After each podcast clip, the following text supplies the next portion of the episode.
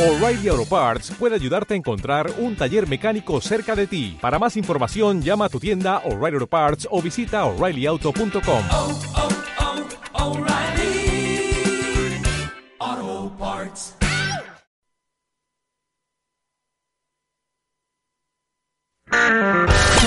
Hablar de nada. ¡Santa vaca! Hablaremos de nada sin tener ni idea de todo. Es la hora de las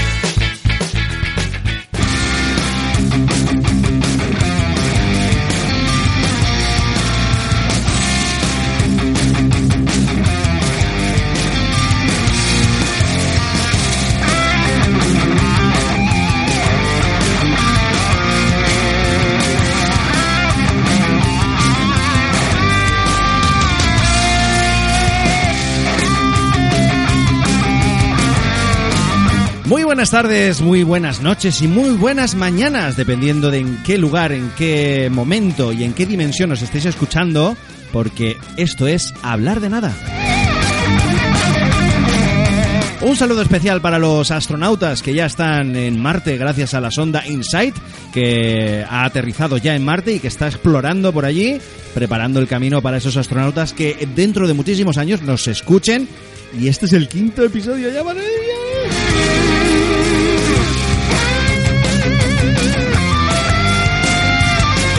Y hoy tenemos algo especial porque normalmente estos chicos que me acompañan, que os acompañan a vosotros también con sus voces aterciopeladas, pues suelen ser tres. Eh, un servidor y tres más y hoy pues eh, tenemos que lamentar una baja, literalmente una baja porque bueno tenemos a Miguel Zapata convaleciente en su casa mm, lleno de drogas según eh, según fuentes fiables está completamente drogado a causa de un lamentable accidente que él lo tiene en casa. Así que estos programas esperemos que no muchos pues los tendremos que grabar sin él pero los que sí que están aquí preparados y con sus voces preparadas y calentadas ya son por una parte Sergio Pinazo, madre mía. Yo, yo, yo, yo, yo. yo. Eh, descanse en paz, eh, Miguel. Miguel Esperemos que, se, que vuelva pronto, sí. Y a su lado, como siempre, bien preparado con su lápiz a punto, Luis Costa. Buenas tardes. Muy buenas tardes. Oye, hoy tenemos mm, una voz menos que hablar, pero eso no significa que el programa no venga con, eh, con cosas suculentas, porque vamos a destripar cómics como siempre. Vamos a escuchar una canción completamente distinta a las que hemos escuchado hasta ahora por su género.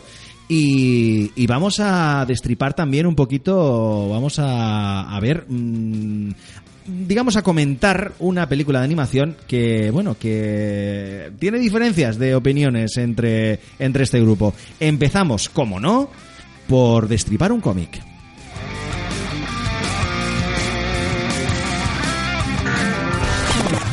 Hablar de nada. Hablar, hablar. Hablar de nada. ¡Santa vaca!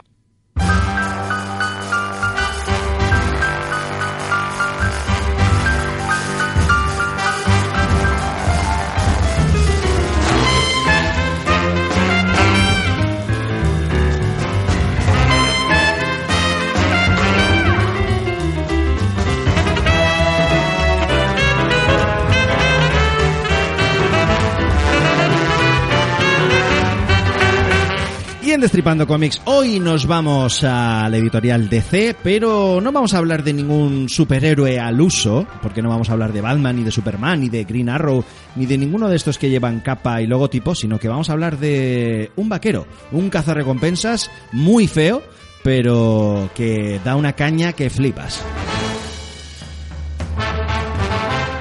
¿Y de quién estamos hablando? Pues de Jonah Hex, de ese vaquero con la cara desfigurada y con una historia verdaderamente impactante que bueno, que se han plasmado en el mundo de los cómics y concretamente de lo que vamos a hablar es de El rostro de la violencia, un, eh, una selección de historias, concretamente de la serie regular del 2006, eh, editada en el 2006, que va desde el número 1 hasta el número 6 y bueno, son historias cortas, autoconclusivas, que bueno, que básicamente ahondan en el mundo del western, en el mundo de, de ese cazarrecompensas, y en el que no hay ninguna de las historias en las que no la líe.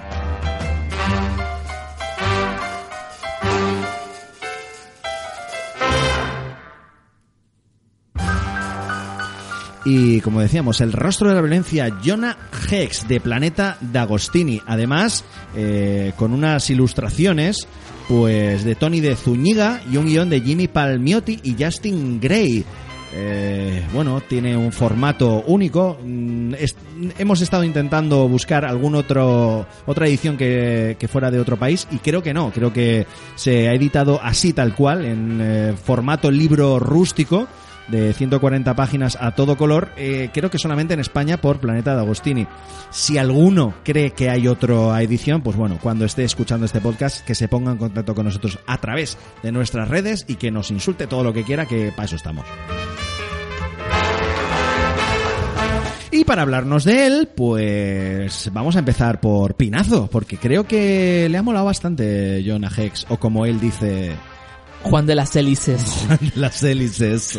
Eh, no sé, ¿qué te ha parecido? A mí, a ver, teniendo en cuenta que son historias cortas, hay que tratar cada historia por separado. Claro. Cada una cuenta lo suyo. De hecho, son muy parecidas en cuanto al, a cómo plantea la situación.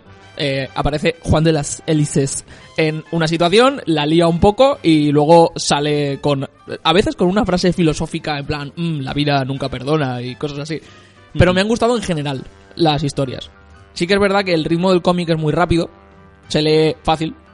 Mm, En, en poco rato yo me lo leí, sinceramente. Sí, sí, se lee. Además, no, no llega a cansar, porque como es un capítulo tras otro y es empezar de cero cada vez, nunca te llega a saturar y decir, joder, tengo que parar de leer un poco. Mm, Así que bien, a mí me ha gustado. Sí, eh, además, eh, hablando un poquito, por ejemplo, del dibujo, es muy curioso que en cuanto ves la cara de Jonah Hex, que no, eh, digamos que no es muy regular en cuanto a, otras ediciones de otros cómics que hemos visto de Jonah Hex, e incluso luego ves la película, por ejemplo, que se emitió eh, donde sale Josh Brolin, y no tiene nada que ver con el dibujo que tenemos aquí en el rostro de la violencia, que es clara y descaradamente Clint Eastwood.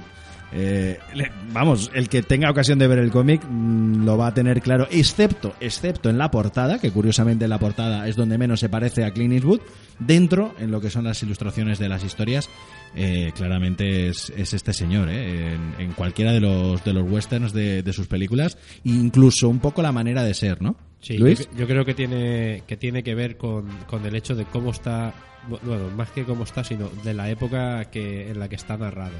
En la época en la que está narrado tiene que ver mucho con las películas de Leone, por ejemplo, que es el, el western este ya más decadente, el crepúsculo del cowboy y todo este rollo sin perdón, cosas así. Y está un poco por, por ese rollo. Entonces, ¿quién es el- lo más representativo de esas películas y de ese tipo de género dentro del western? Es Clint Eastwood. Entonces cogen directamente el careto y se lo ponen y ya está. Sí, además, eh, bueno, lo que decíamos que son historias autoconclusivas y que han, eh, han querido salirse un poquito de lo que es la historia de superhéroe, porque al fin y al cabo los que conozcan un poco la historia de, de Jonah Hex eh, sí que tiene un cierto misticismo dentro de los cómics, en los que básicamente él, eh, digamos que vuelve de la muerte gracias al chamanismo de, de las tribus de, de allí de Norteamérica después de la guerra y, y básicamente tiene un poder que es habla con los muertos, eh, con los cadáveres cuando les toca, ¿no? Y puede, puede digamos revivirlos durante unos segundos y puede hablar con ellos. Sin embargo, en este cómic no, no aparece en ningún momento ese, ese- Aquí es típico western y ya está. Dejan ver alguna vez que sí que eh, les le pide a alguno de los que le han contratado que le deje hablar con los muertos, entonces se quedan un poco extrañados y tal, te lo deja un poquito ver en alguna historia, en alguna frase, en un bocadillo o dos, vamos, pero el resto de, de historias, eh, haceos a la idea de que es una novela como las que tenían nuestros padres o nuestros abuelos en las estanterías, eh, que son historias de, Sí. de vaqueros. Son tipo. Aquí en España se vendía el tipo Estefanía, que eran unos- una especie de, de cuadernitos Mm. pequeñitos, así de unos 10 centímetros, una cosa así, que, que eran historias western, eran novelitas muy cortas, muy rápidas, fáciles de leer, de casi usar y tirar. De hecho, esta mañana estaba paseando por un mercadillo y había una señora que tendría, no sé, 200 años.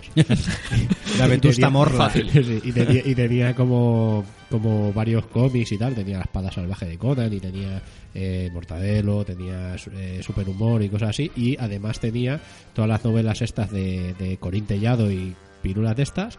Y además tenía un montón de eh, libritos de Estefanía. y justamente como íbamos a hablar del programa, me he acordado, he estado. He estado.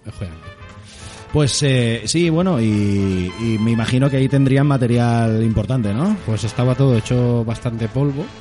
y, de, y de polvo. Y de polvo, bueno, de polvo no tanto, no me he tenido que lavar las manos después ni nada de eso, pero vamos, estaba bastante todo ajado y. Bueno, las hojas antiguas. Esos a veces molan. Yo, de hecho, estoy deseando poder ir a un mercadillo porque me falta el número, creo que el número 3 de unos, unos, unos números, unos grapitas que salieron de Jurassic Park. Cuando la película, salieron unos cómics de la película.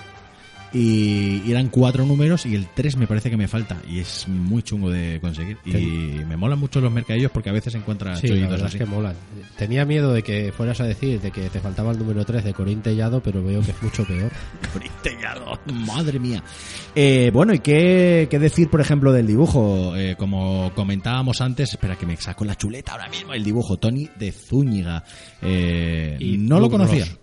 Y, Luke Ross. y Luke Rocks, es verdad, el color me refiero, ¿no? No, Es el- el Luke Ross también es, es dibujante, Es- si no recuerdo mal. Y Tony Zúñiga hace una, hace una parte, creo que es Sí. de las últimas historias. Ujú. Y es el creador. De, es con John Alban- Albano, es el creador de, de Jonah Hex. de Jonah Hex. Y bueno, ¿habéis visto la película vosotros? Yo sí, La hace de mucho. Josh Brolin, pues Pinazo eh, mueve la cabeza diciendo que no. Negativamente. Nope, eh, nope, pues te la recomiendo. La verdad es que es una adaptación del cómic bastante aceptable, bastante entretenida. Curiosa al menos. De hecho, no sabía que tenía superpoderes hasta que lo habéis dicho. Claro, o sea, porque yo, es- me gusta mucho esto que hacemos, porque como yo no tengo ni idea de cómics en general, cuando llego aquí me empezáis a, decir datos en plan, sí, pues este, el pasado de tal, y yo, guay, no tenía ni idea de nada, y es todo magia para mí. La verdad es que gracias a grabar este podcast yo también estoy volviendo otra vez a aficionarme a, a leer y llega un momento en el día, concretamente cuando estamos eh, ya después de bañar a mi retoño, a mi Vicente, que están durmiéndolo ya en la cama y está a punto de roncar, tengo un momentito eh, de tiempo libre en el comedor donde ya me está empezando a picar el sentarme y empezar a leer cosas, que es cuando tengo tiempo para, para hacerlo porque de la otra manera sería directamente desde el iPad y hombre cuando donde se ponga un papel ¿eh? donde se ponga una edición en, en papelito pues muchísimo mejor bueno, Jonah Hex, El rostro de la violencia. La verdad es que muy poco más hay que decir. Son eh, novelas cortas, son historias cortas. Generalmente, eh, como comentábamos antes, pues donde la lía bastante. Y, y hay varios personajes que, aunque no se repiten, sí, sí que se repite, digamos, lo que es la importancia de ese personaje. Antes comentabas, por ejemplo, que salen dos chicas Sí. como muy importantes en la vida de Jonah Hex. Sí, una es Alma, la primera me que sale, que sí. que creo que atacan su aldea, los bandidos. Sí, la- básicamente las historias van de eso. Atacan una aldea, Jonah está ahí y es el justiciero que empieza a liarla.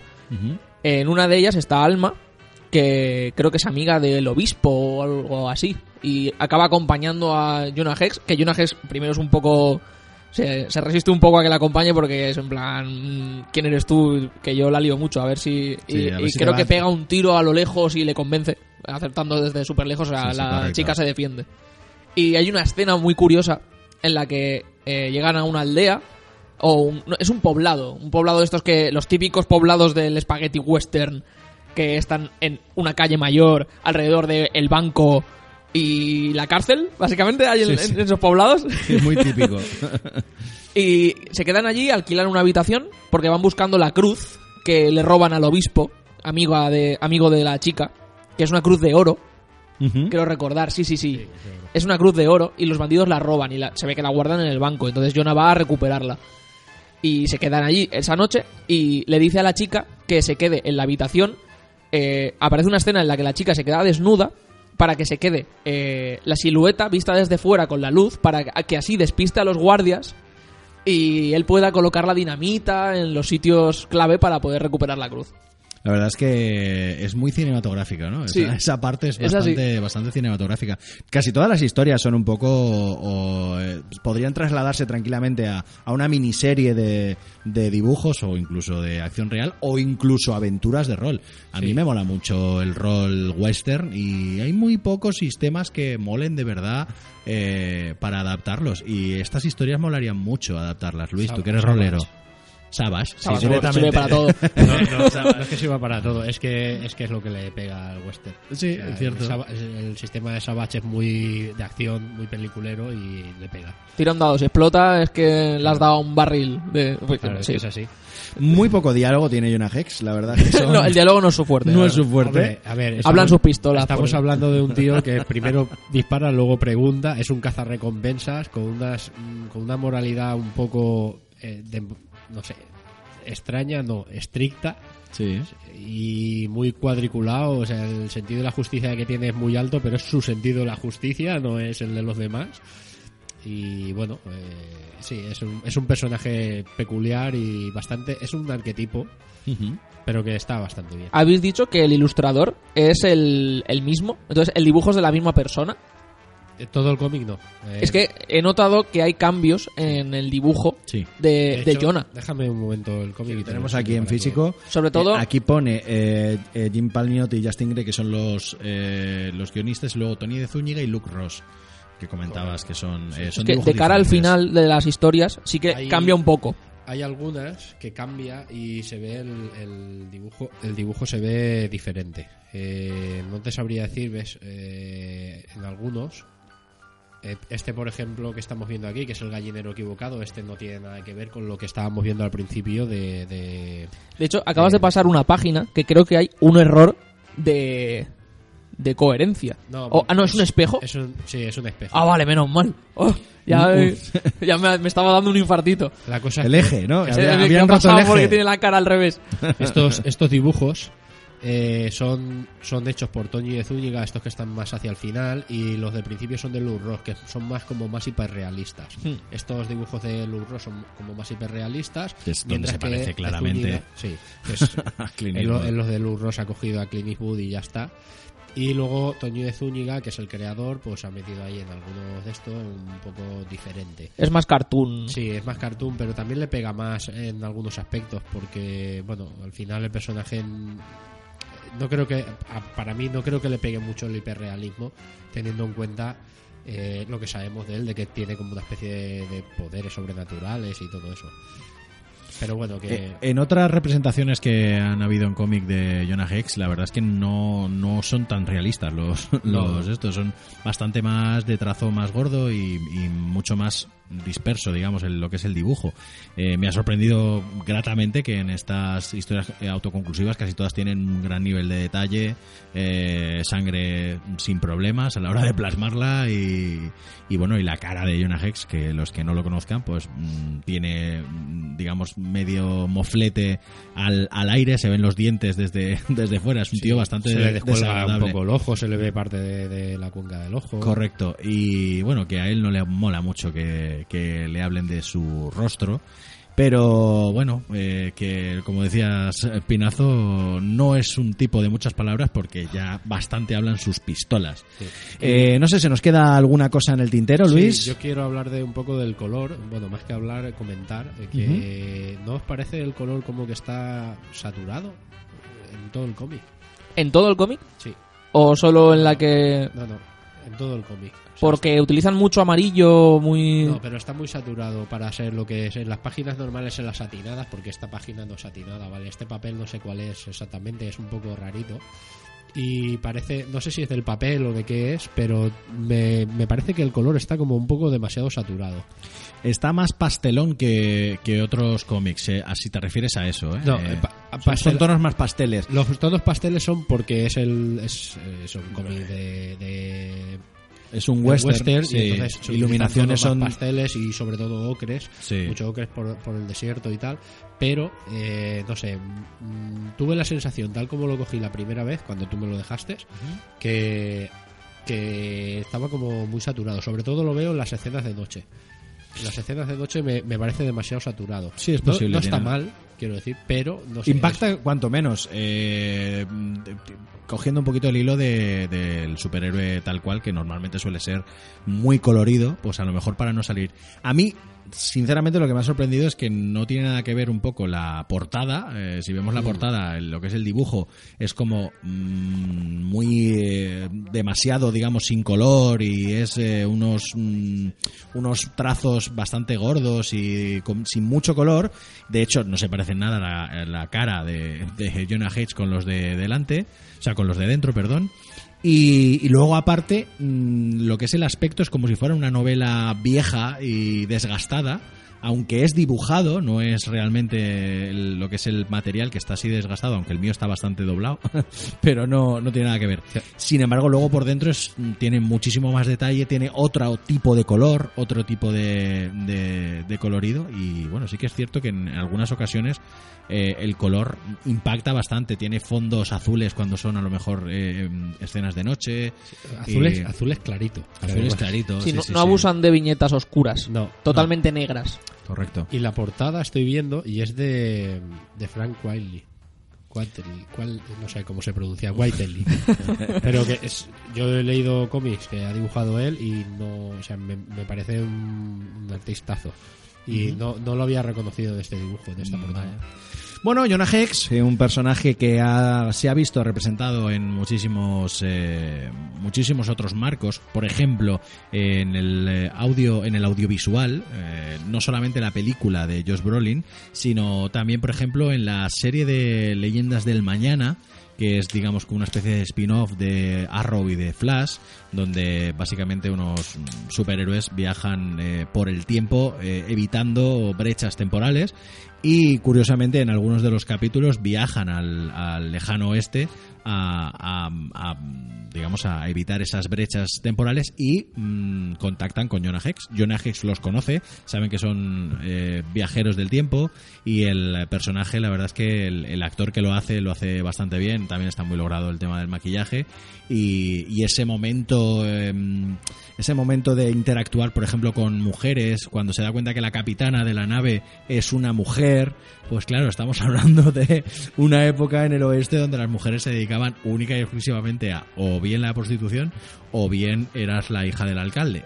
Un poco, eh, o la hija del granjero, es que era, era algo así. Entonces eh, es curioso con ese choque de, de- de- de momentos de la historia y también interactúa. Luego eh, ha salido en algún en algún capítulo suelto de la, de la Liga de la Justicia, eh, la serie animada, me parece que también salía, y algún corto que han hecho de Jonah Hex de animación. No sé, es un personaje que la verdad es que molaría que echaran una serie regular más, eh, más actual, eh, porque a mí, sinceramente, me mola, me mola bastante. No sé qué vosotros qué decís. Yo creo que esto podría salir hasta en radionovela. Oh, muy bien. Eh, recuperando la, la radionovela, eh, que mola el, el tema de Jonah Hex. Eh, ¿cómo se bueno, Pinazo me ha mirado con una cara de decir, no, pero ¿qué dices? radionovela eran unas representaciones de historias que se hacían por radio y, y todos los efectos y todo se hacían con... Estamos hablando de la época del cassette. Eh, no, no, No, no, de ah, antes, de ah. antes. Le- eh, de hecho, la, eh, bueno, por ejemplo, la época de la Guerra de los Mundos, eh, la historia, la famosa historia de la a guerra... decir la época de la guerra civil. No. ¿La guerra Venga, civil va. de dónde? La De americana, ¿no? No, pues, pues no te creas tú, no te creas tú. No, no, dice antes, dice antes. Eh, por ejemplo, la Guerra de los Mundos, la famosa historia de la Guerra de los Mundos, donde Orson Welles dramatiza eh, una invasión extraterrestre que está siendo, que está, o sea, él digamos que hace ver a la gente que está ocurriendo de verdad y realmente era el principio de una radionovela, que era la Guerra de los Mundos. Y ocurrió, en ese momento ocurrió que la gente entró en pánico y se fue directamente a comprar cosas al supermercado para encerrarse en casa, etcétera, etcétera. Era, era una época en la que no había televisión o no había tanta televisión y mm, el medio para informarse, para entretenerse, para tal era la radio. Creo que eso nos lo contaste cuando hicimos el programa especial. El de Halloween. El de Halloween con Atmosphere. Correcto, Sí. correcto. Correcto. Que, mm, pues no había hablado suficiente ese día, ¿sabes? Pero, no, no, pero es súper bien curioso. Recordarlo, sí, sí, está bien recordarlo. Que había momentos en la vida en los que solamente existía la radio y existían esos, esos formatos que era la radionovela donde, donde había un mogollón de western. Mm, por ejemplo, el efecto de los caballos se hacían con dos cocos. Y directamente si tenían que viajar varios eh, forajidos por el, eh, por el esto, eh, hacían directamente el sonido del colco. Muchos De hecho, Unos mucho- cocos. muchos de los sonidos que luego se utilizaron para cine o para televisión eh, se sacaron de las radionovelas porque lo utilizaban constantemente. Sí, sí, muchos efectos. Bueno, eh, no sé si se os queda alguna cosita más en el tintero con respecto a Jonah Hex. Eh, no sé. mm, La... Puntuar. Puntuar, sí, puntuar. en, quieres, mi, en vamos. mi caso, yo le doy un 9, de hecho me lo compré y me lo volvería a comprar si en el caso de que lo hubiera revendido. Eh, le doy un 9, es, una, es un formato además que me encanta, muy fácil de llevar y muy fácil de leer. Y un 9, pinazo. Yo no sé si puntuar positiva o negativamente el hecho de que sean mini historias. Porque a mí generalmente que sean mini historias no me suele gustar. Pero en este sí, porque ha hecho que sea mucho más ágil la lectura. Así que le doy un 8. Muy Porque bien, me ha gustado y me han gustado todas, además. Muy bien. Yo le voy a dar también un 8, me ha gustado bastante todo.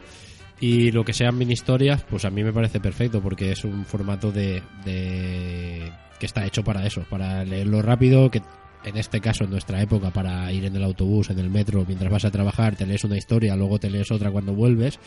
Entonces está bien, es un poco de no de usar y tirar, pero sí de, de consumo rápido.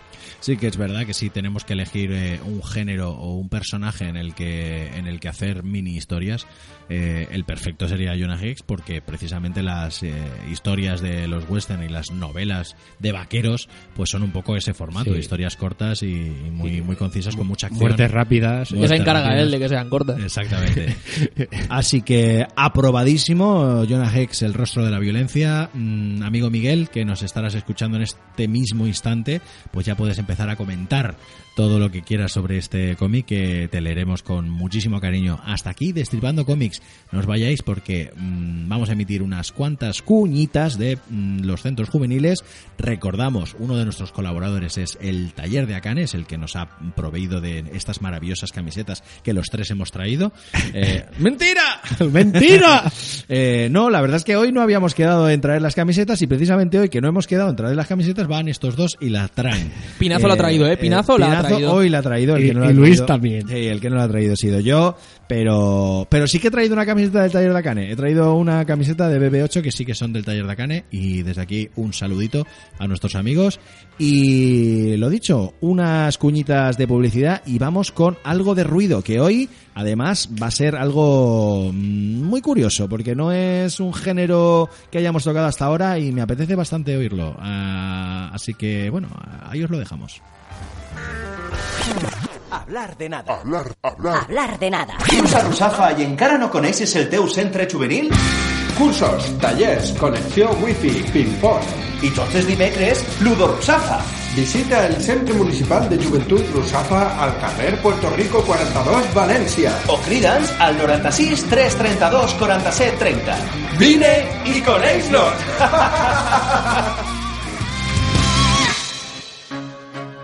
Xarxa Joventut València.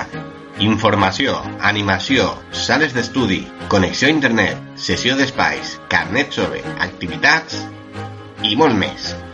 Seguís-nos a la nostra pàgina de Facebook Xarxa Joventut València, al nostre compte de Twitter, arroba xarxa joventut V baixa i a la web joventut-valència.es. Xarxa Joventut València. Hablar de nada. ¡Santa vaca! Hablaremos de nada sin tener ni idea de todo.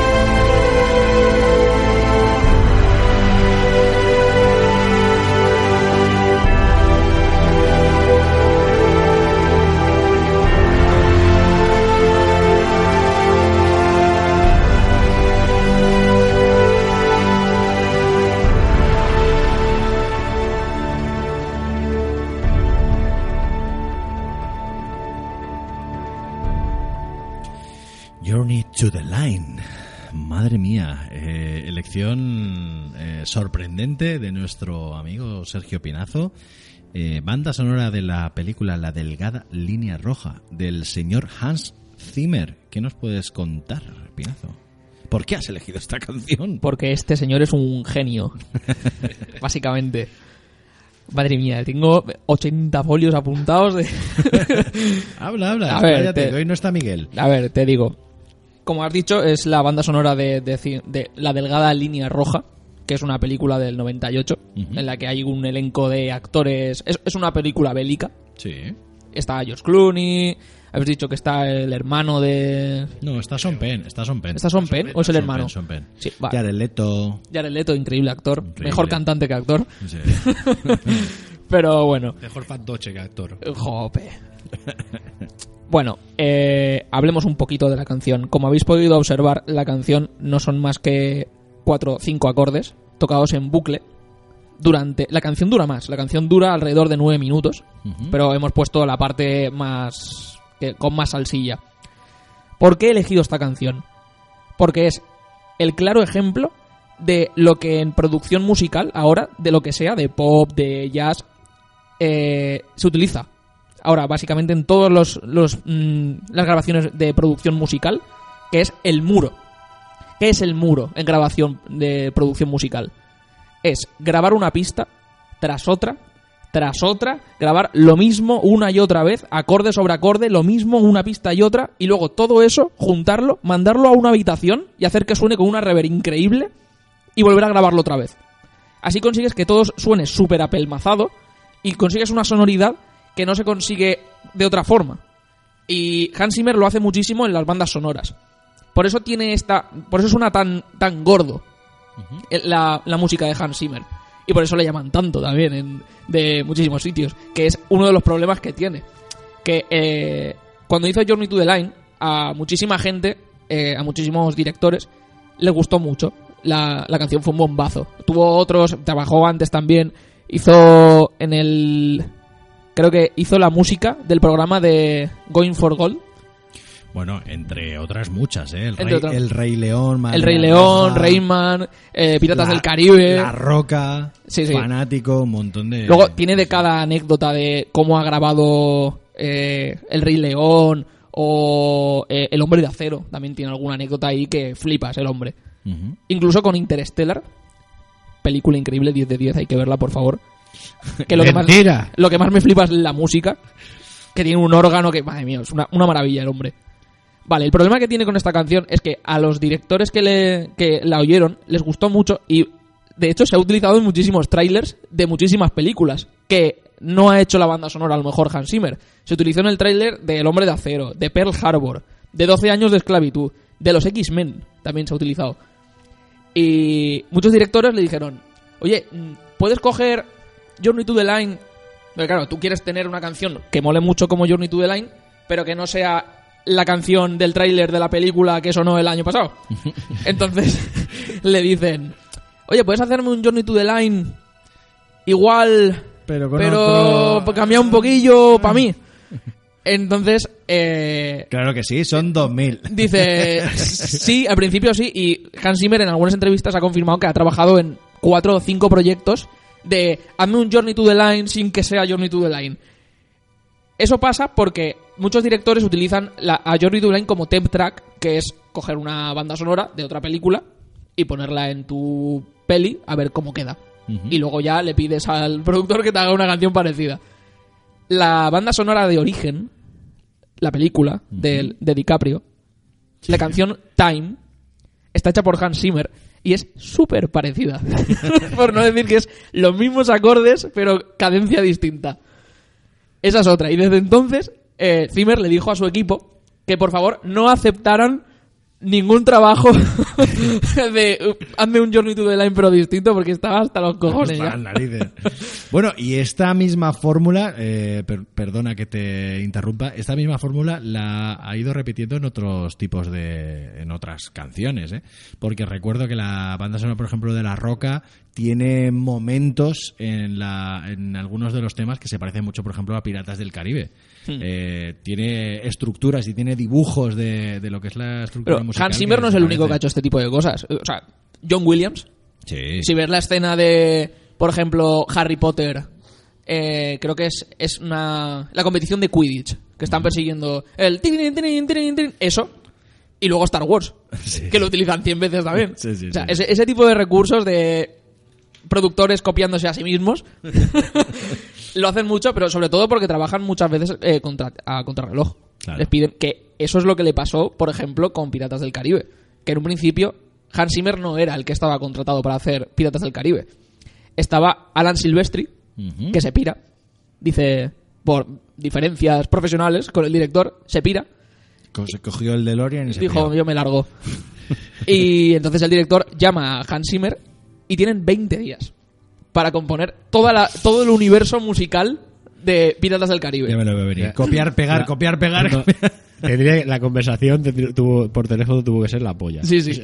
Pues Hans Zimmer compuso una demo que creo que le llamó la demo 4 453 o 456, que es la hora a la que se fue a dormir esa noche. componiendo la, la banda sonora. Y de ahí están sacados todos los temas de Piratas del Caribe. Pero no lo compuso todo esa noche. O sea, lo que utilizan mucho estos productores es. Ellos son una hucha de ideas. Todo el Ellos están componiendo todo el rato y tienen ideas todo el rato. Entonces, todas las cosas que tienen las apuntan. Y cuando les llaman para un trabajo, cogen de ahí. Es imposible componer todo lo de Piratas del Caribe en una noche. Pero seguro que ya tenía ideas y las utilizó ahí. Y eso es una de las anécdotas de Piratas del Caribe. Y luego el resto de su equipo, los siguientes 19 días, tuvieron que hacer toda la banda sonora. Y Hans Zimmer, pues supongo que durmió esos 19 días. porque la noche esa fue larguita. Más anécdotas de, de Hans Zimmer. Es que este hombre es una maravilla, en serio. Es que, madre mía. Ojalá ser Bueno, él. vas a hacer un pinazo, ¿no? No, no, tanto no. No creo que tarde tanto. Eh, Hans Zimmer se hizo famoso al principio. Eh, todos conocéis MTV. MTV. Es genial. esa- bueno, al principio era genial. MTV nace. cuando vives y bajes. Sí, sí, sí. Cuando era un canal de música y no un canal de lo que es ahora. Cuando la De M, reality. la M de MTV era de, tenía de- sentido. Sí. MTV se estrenó con un videoclip. Lo primero que emitieron fue un videoclip. Que era el videoclip de Video Kill de Radio Star. Ujú. Video Kill de Esa canción. El teclista que sale en ese videoclip es Hans Zimmer. Maravilloso. Amigo. Toca la guitarra también, lo he visto. Sí, ese eh, toca todo. No, lo toca toca todo. todo. Es teclista de Neo Wave de estos ochenteros, pero que luego se pasó a hacer música de cine, porque mola mucho más. Que es muy parecido, las técnicas que utiliza de Neo Wave ochentero, de música de esta de teclado potentorro. Sí. Sí. Eh, Luego es lo mismo, pero en vez de que la sonoridad sea ochentera, eh, de orquesta. Básicamente. Y utiliza Orquestada. orquestada, es muy parecido. Hans Zimmer fue teclista de Mecano. Hostia, no. sí. Pues ya me lo has dicho todo. Fue teclista invitado en el concierto de Segovia del 84. De hecho, ¿os habéis oído el disco, el quinto álbum de Mecano? Que se llama Mecano en concierto. Ese teclado es Hans Zimmer. Madre mía. Y ahí lo presentaron como... Y nuestro amigo Hans Zimmer. Y no se dieron cuenta de que tenía el mejor del mundo ahí. En el 84 no había hecho grandes cosas. No, no había hecho casi nada. Lo- hasta- hombre, de, de- la de Unity Line es del 98. 14 años después. Más años que tengo yo. Otra anécdota de cómo graba Zimmer es en El Hombre de Acero. eh, se oyen eh, muchos tambores en esa peli. Sobre todo lo más famoso de la banda sonora son los tambores que tiene. El cómo grabó eso llamó a 12 baterías, a bateristas, a gente que toca la batería, Como tú. como yo. Llamó a 12, los metió a todos en una sala y los puso a hacer el burro a competir. Empezó a decirles, hacer un ritmo tal que así. Y empezaron a hacer ahí un duelo de baterías que lo flipa. Y él se puso ahí a grabarlo, a ver qué pasaba. Puso y de ahí lo sacó. Puso el móvil. El móvil, sí. un Nokia. ¿De 10 o qué? Y así lo grabó. En, en Interstellar se oyen. eh, lo grabaron en una iglesia porque quería grabar el órgano de Interstellar, el famoso órgano de Interstellar. Y para grabar el órgano tuvieron que irse a una iglesia porque, claro, necesitaban que estuviera alejado del ruido. A ver dónde consigues tú un órgano así potentorro también. Claro. que no tenga ruido alrededor, porque están las iglesias cerca de carreteras. Entonces se fue a una iglesia que estaba en Inglaterra, en Londres, que estaba en la mitad de la ciudad de la justicia. Entonces eran todos juzgados, ahí no había ruido. Y se puso ahí. Y grabando el, el teclado de Interstellar, el órgano, les cayó una, una tormenta que flipas. Y Hans Zimmer dijo, ojo, pon micros, que esto lo grabo. y se oye retumbar las paredes de la iglesia con la tormenta, los truenos, y eso está metido en la peli de Interstellar. Increíble. Es una maravilla este hombre. Y es que no sé, es que podía estar hablando 3.000 años, pero lo, lo más importante que os tenéis que quedar con Hans Zimmer es que utiliza mucho el muro. De grabar pista sobre pista y consigue una sonoridad que no, no se consigue en otros sitios y por eso le llaman tanto para hacer bandas sonoras. Increíble, una carrera muy prolífica la de Hans Zimmer y lo tenemos en nuestra en nuestros oídos y nuestra retina en muchísimas producciones, como decíamos, Piratas del Caribe, eh, desde por ejemplo Rainman, que es del 88, pues tenemos lo tenemos en Telma y Luis. Estoy leyendo así un poco a salto, ¿eh? Eh, El Rey León, como decíamos antes, María Roja, The los Power teleñecos, los teleñecos en la, isla, en la isla del tesoro, La Roca, El Príncipe de Egipto, Gladiator, por supuesto Gladiator, Pearl Harbor, eh, The Ring, Black Hat Down, que no sé si ahí ganó un Oscar, mm, no recuerdo muy bien si ganó un Oscar por eso. El Oscar creo que fue por el Rey León, seguro. Sí, el, Rey León, sí, casi seguro. A ver, mira, vamos a leerlo. Eh, con el Rey León para grabarla también tuvo una que flipas. Porque se fue primero para grabar la de The Power of One, Sí. que es una peli también ambientada en, en África, se fue a Sudáfrica, pero cuando lo grabó allí le declararon persona non grata porque era antirracista. Y claro, el gobierno de esa época era pues como era. Entonces, después de hacer la banda sonora de The Power of One, a Disney le moló mucho y le dijo, oye, por favor, ¿puedes hacerme el Rey León tú? y Disney tenía miedo de que mandaran a Simmer a Sudáfrica y se lo cargaran.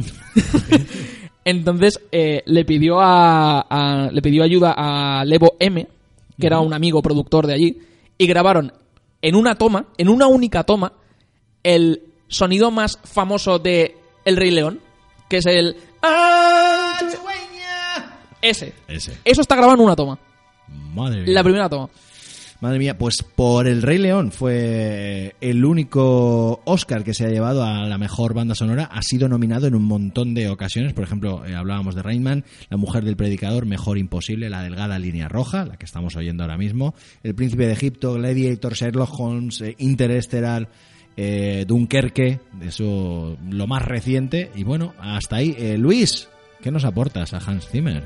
Poca cosa, que lo, pues eso, lo que estáis diciendo, que tiene un porrón de películas que todos lo tenemos escuchado por arriba y por abajo y que, pues bueno, no sé, eh, es efectivo. el maravilloso mundo de las bandas sonoras, cómo te transportan a momentos, eh, pero además de manera inmediata. Ya lo he comentado, pero lo voy a volver a decir. Eh, he tenido la ocasión de ver la FSO, la Film Symphony Orchestra, en directo, y es muy curioso como estás oyendo las bandas sonoras en directo, o tocadas en directo, y dices, madre mía, qué ganas tengo de ver, no sé, Jurassic Park.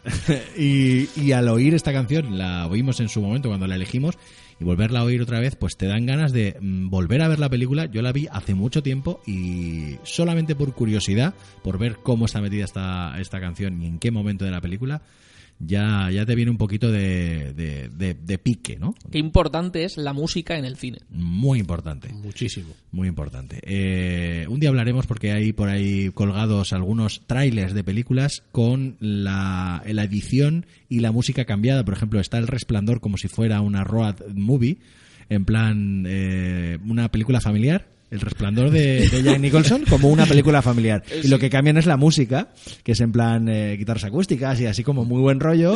Pero y, el, no. y el narrador dice, no, viajan a un, a un hotel de lujo, no sé qué, no sé cuánto. Sí, sí, está muy guay. Hombre, un un poco comedia familiares. sí, sí, sobre todo comedia.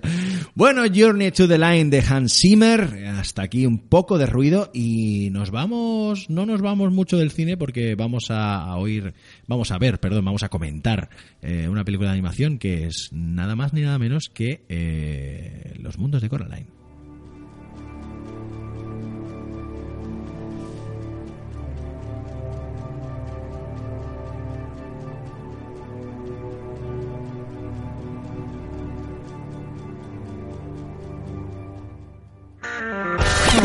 hablar de nada. ¡Santa vaca!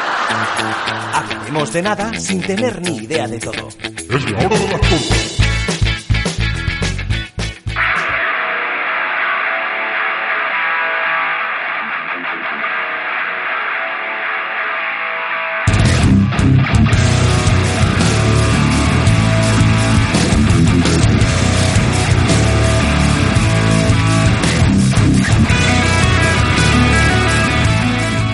Alerta spoiler. Hoy eh, hemos querido elegir en vez de una serie una película. eh, una película de animación que no es ni nada más ni nada menos que los mundos de Coraline y para ello pues nos va a hablar nuestro amigo Luis Costa que es la que nos es el que nos re- recomendó esta película Luis Pues bueno, eh, los mundos de Coraline, vamos, vamos a decir una cosa que a mucha gente le va a explotar la cabeza, ¿vale? El director de los mundos de Coraline es Henry Selick, que es el director de Pesadilla antes de Navidad, que no es Tim Burton, ¿vale?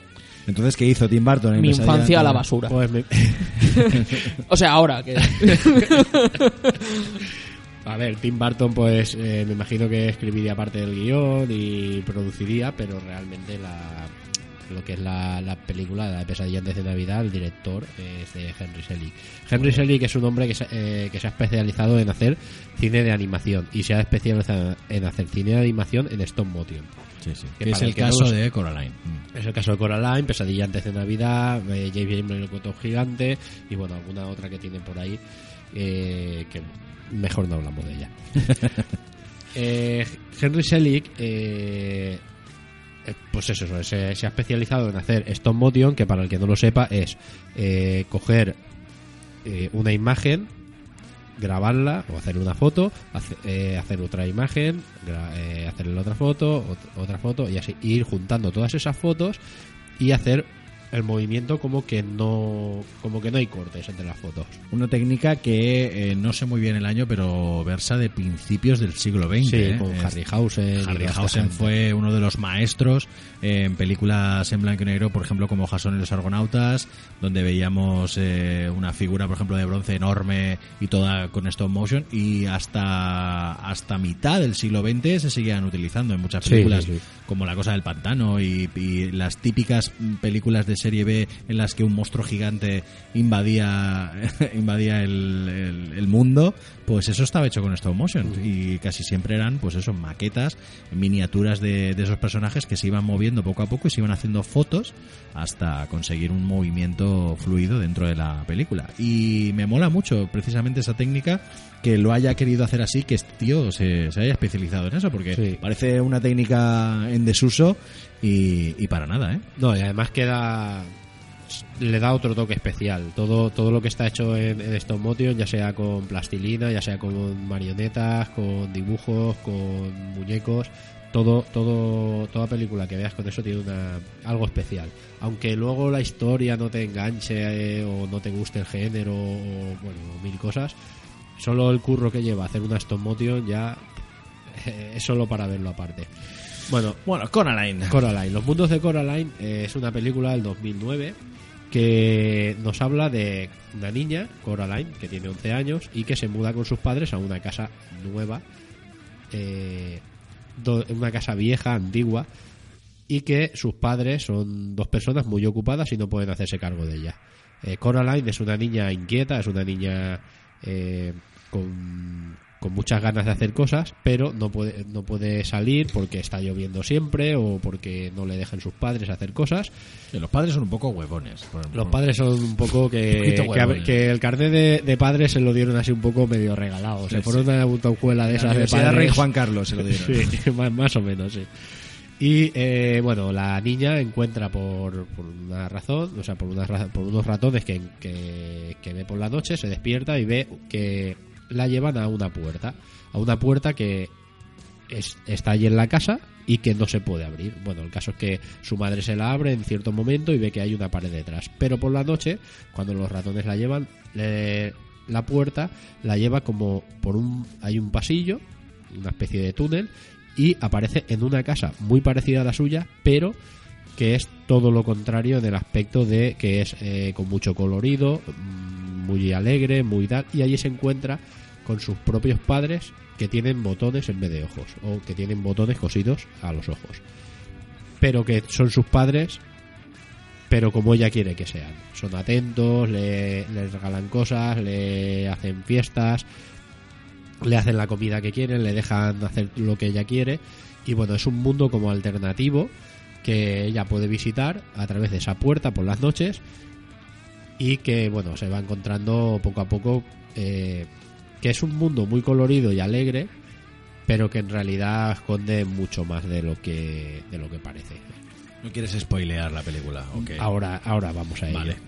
¿qué se va a encontrar en ese mundo?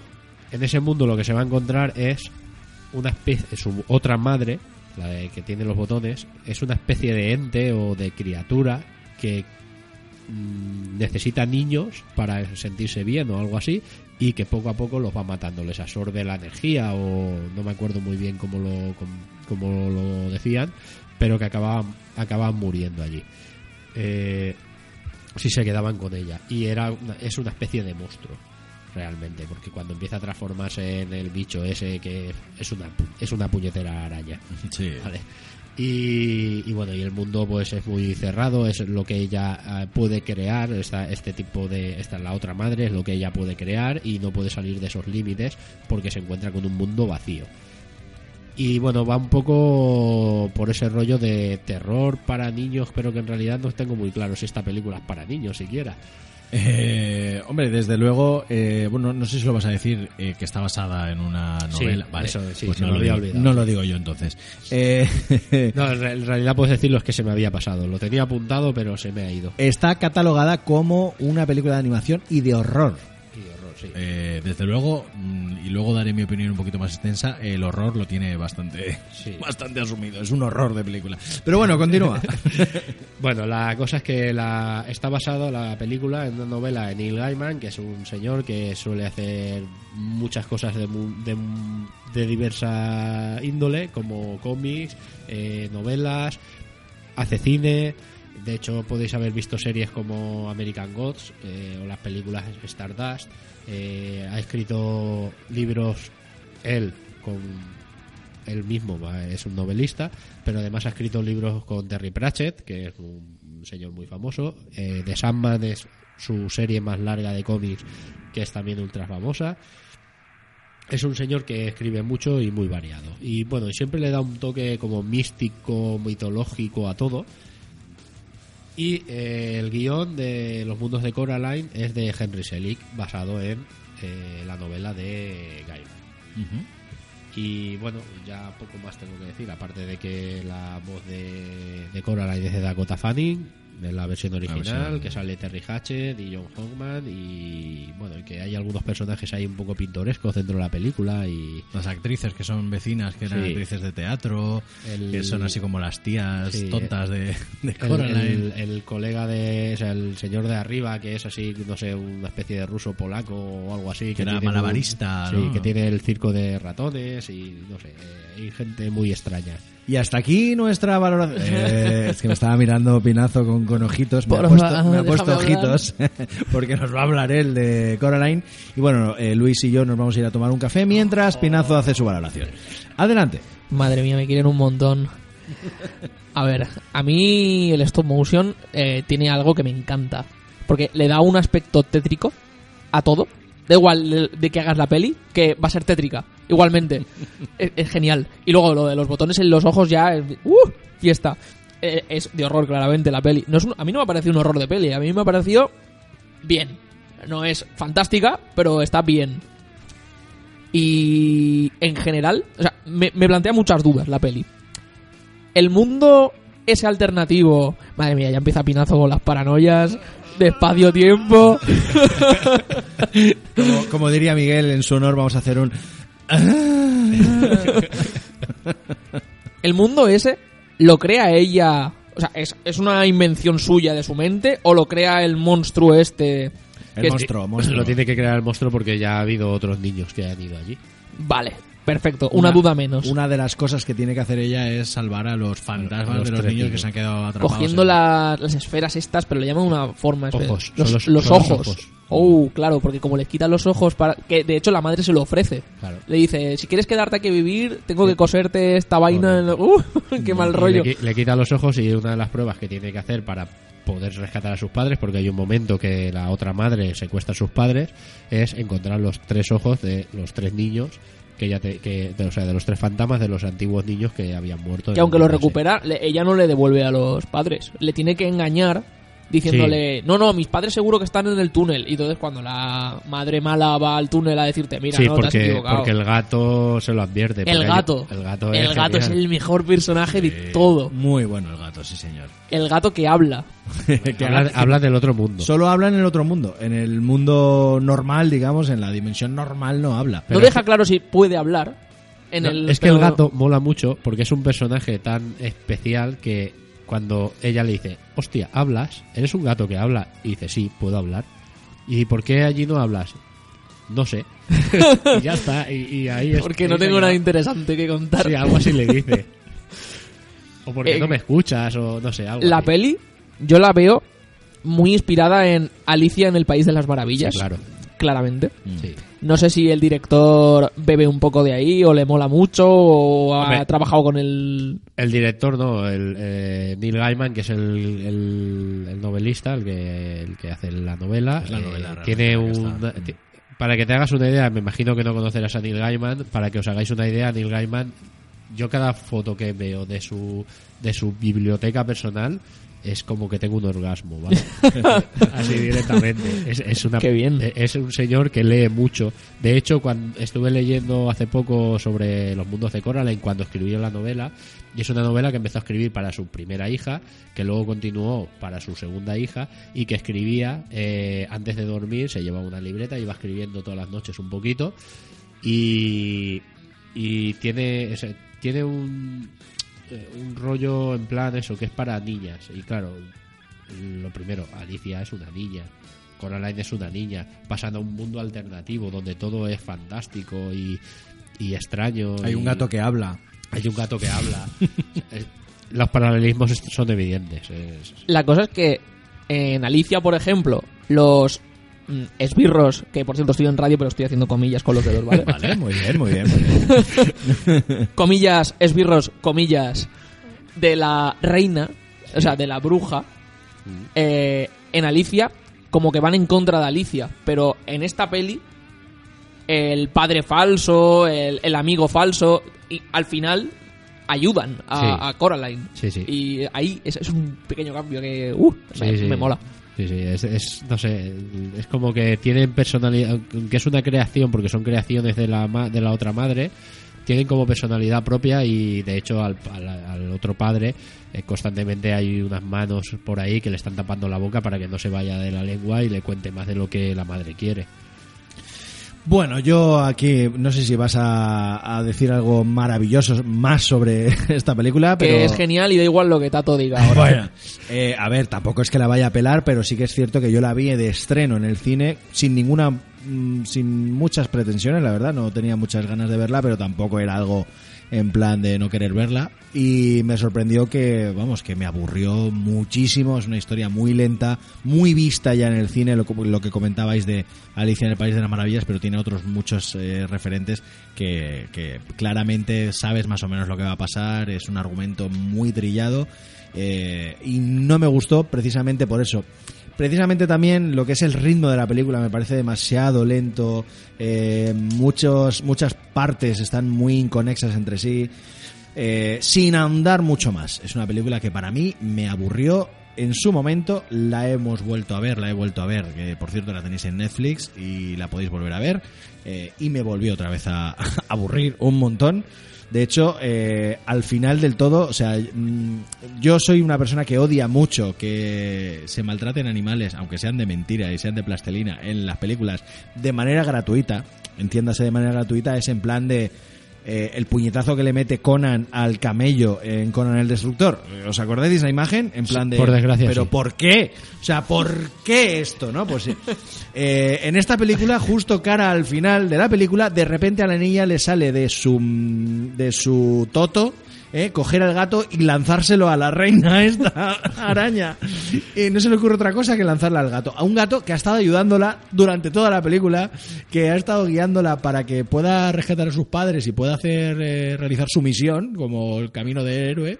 Y resulta que que justamente la figura de mentor la coge y se la lanza a, la villana. El gato se lo echan con- en, en cara luego. Bueno, el, ga- el gato solo pone una cara y aquella dice, perdóname. perdóname". y Venga, pero- va, te perdono. Porque soy un gato y quiero Madre dormir. mía, o sea, tú lanzas a, a mi gato, por ejemplo, a una reina araña de plastelina y como mínimo se mea en tus zapatos, amiga.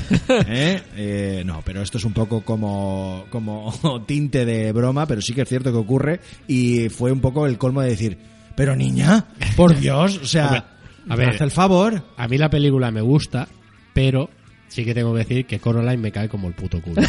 ¿Sabes? Hombre, es verdad, a mí Coraline me entiendo, entiendo por qué es así en parte, porque al final es también el, el cuento este de del paso de la de, de la niñez a, a la adolescencia porque tiene 11 años el paso de, de darse cuenta de cómo es el mundo. Mm, entiendo por qué es así vale porque es pero es insufrible. O sea si yo la tuviera como vecina, en vez de darle caramelos rancios como le dan las sus dos vecinas, yo le daba dos hostias. O- o veneno. Pegados, estaban pegados. Las vecinas son un punto. La verdad es que tiene, tiene momentos el ruso, malabarista y tal. No, lo- Eh, mola mucho lo que es el, los secundarios, molan bastante. Lo, eso es lo- que es el ruso este de- con los ratones, las dos vecinas que eran cabaretistas o coristas o lo que fueran, que bailaban y tal. Hay un momento, cada uno que tiene en, en el otro mundo, que hacen como una actuación para Coraline y es brutal. O sea, la, la animación en estos motion ahí con todos los ratones bailando y cantando y tal, y las dos con todos los perros, que los perros también son la, la Sí, leche. que los tienen como, como los tienen di- disecados.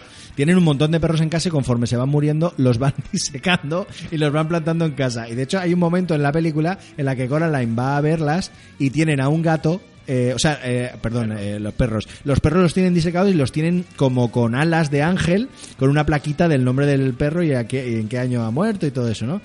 Y llega un momento en el que Coraline va a casa de estas señoras y tienen a uno de los perros que está mm, eh, como que ha estado enfermito y tal, pero sigue vivo y le, están, y le han puesto unas alas. Y dice, uy, pero si está vivo. Ya, pero es que se ha puesto malo y... Muy por creepy. prevenir, por prevenir un poco, porque no le quedará mucho. ¿no?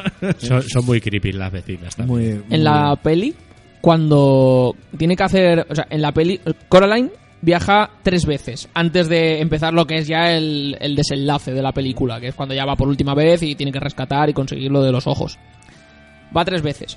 Coincide que son tres las actuaciones que le hacen a Coraline y también coincide el lugar en el que tiene que recuperar los ojos, que es el polaco, las cabaretistas estas y el jardín con su padre, que es la primera actuación que hace cuando va, que eh, claro, se queda flipando, ve al padre ahí con una fiesta en el jardín y todos bailando las flores y ¡uh, qué maravilla! Que la estructura del jardín es la cara de Coraline. Es la cara de... Claro, y eso ¡uh, le encanta. Bueno, muy oscura también en cuanto a, Sí, a sí. colorido, en cuanto a etalonaje de la peli, desde luego es a bastante... ver, sigue un poco la línea de los que habéis visto la, eh, la pesadilla antes de Navidad, Sí. sigue un poco todo ese tenebrismo y todo ese rollo así, eso, oscuro. Pero Pesadilla antes de. Navidad tenía el toque musical también, Sí. que esta no tiene. Bueno, tiene, no, tiene, pero no, no tiene lo mismo, ¿no? no es lo mismo. O sea, en Pesadilla antes de Navidad, la música es muy todo, importante. sí, es todo, es todo. prácticamente todo. Es casi un musical la peli. Sí, En esta no. En esta es no. algo secundario. Sí, bueno, se cuenta de una manera diferente y sí, es verdad. Pero bueno, eh, aparecer, aparece. Yo he de hacer una confesión muy importante. Hazla. y es que que eres menor. cuando vi la peli, sí, es referente a lo que has dicho de que es el- lenta la peli. En el reproductor que tengo yo en el PC, tengo una opción que me da para reproducirla un pelín más rápido. y yo la vi reproducida a 1.25 a, a velocidad. 1.25 para, para acabar antes, sí. He, he de hacer esa confesión. Pero no porque la peli no me gustara, sino porque era mm, Tiene- ya sabía lo que iba a pasar. Es un ritmo lento. Entonces, pues le aceleré un poquito. Y por el Y ahorrarme media este- este horita. hombre, A ver. no, los que no lo conocéis, tengo que decir que Pinazo es un hombre muy ocupado, que cuando no está jugando a Magic, eh, está jugando a Magic, y cuando no, eh, a veces va a la universidad. Y otras veces, pues graba programas mientras juega a Magic y bebe en una taza. Sí, es una taza de Steingate. Mejor anime del mundo, ya lo veremos, ya verás.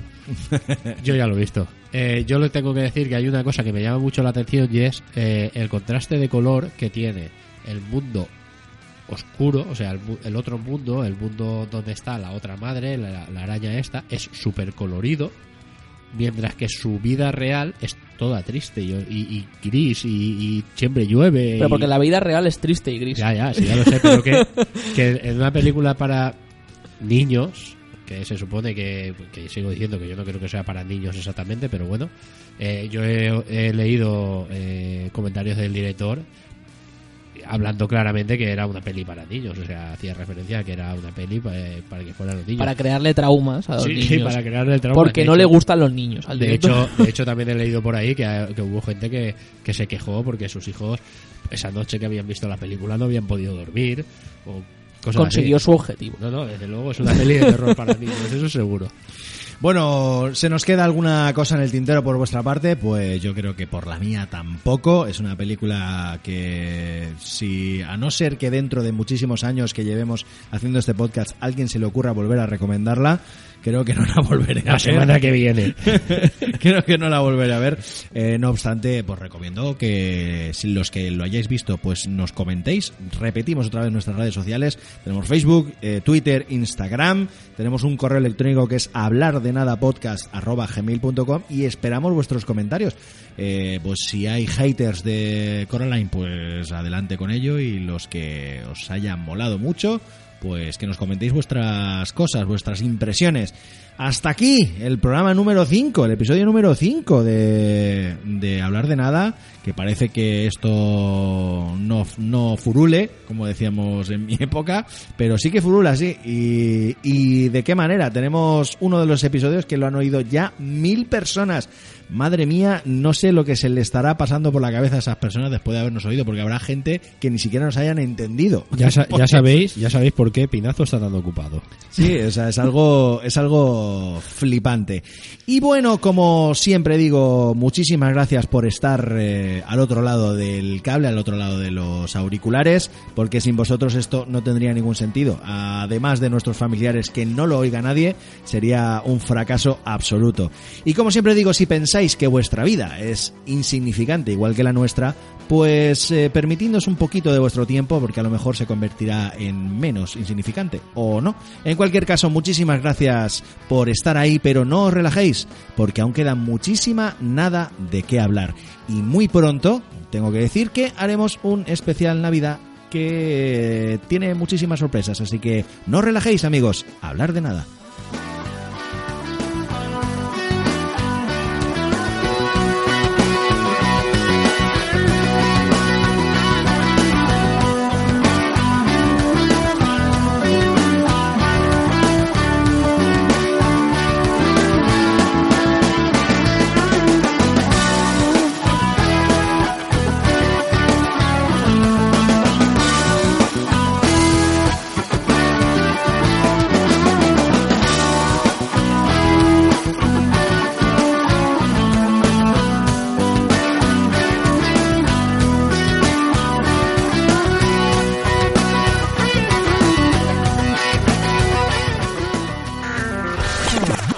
Hablar de nada. ¡Santa vaca! Hablaremos de nada sin tener ni idea de todo. Es la hora de las tortas.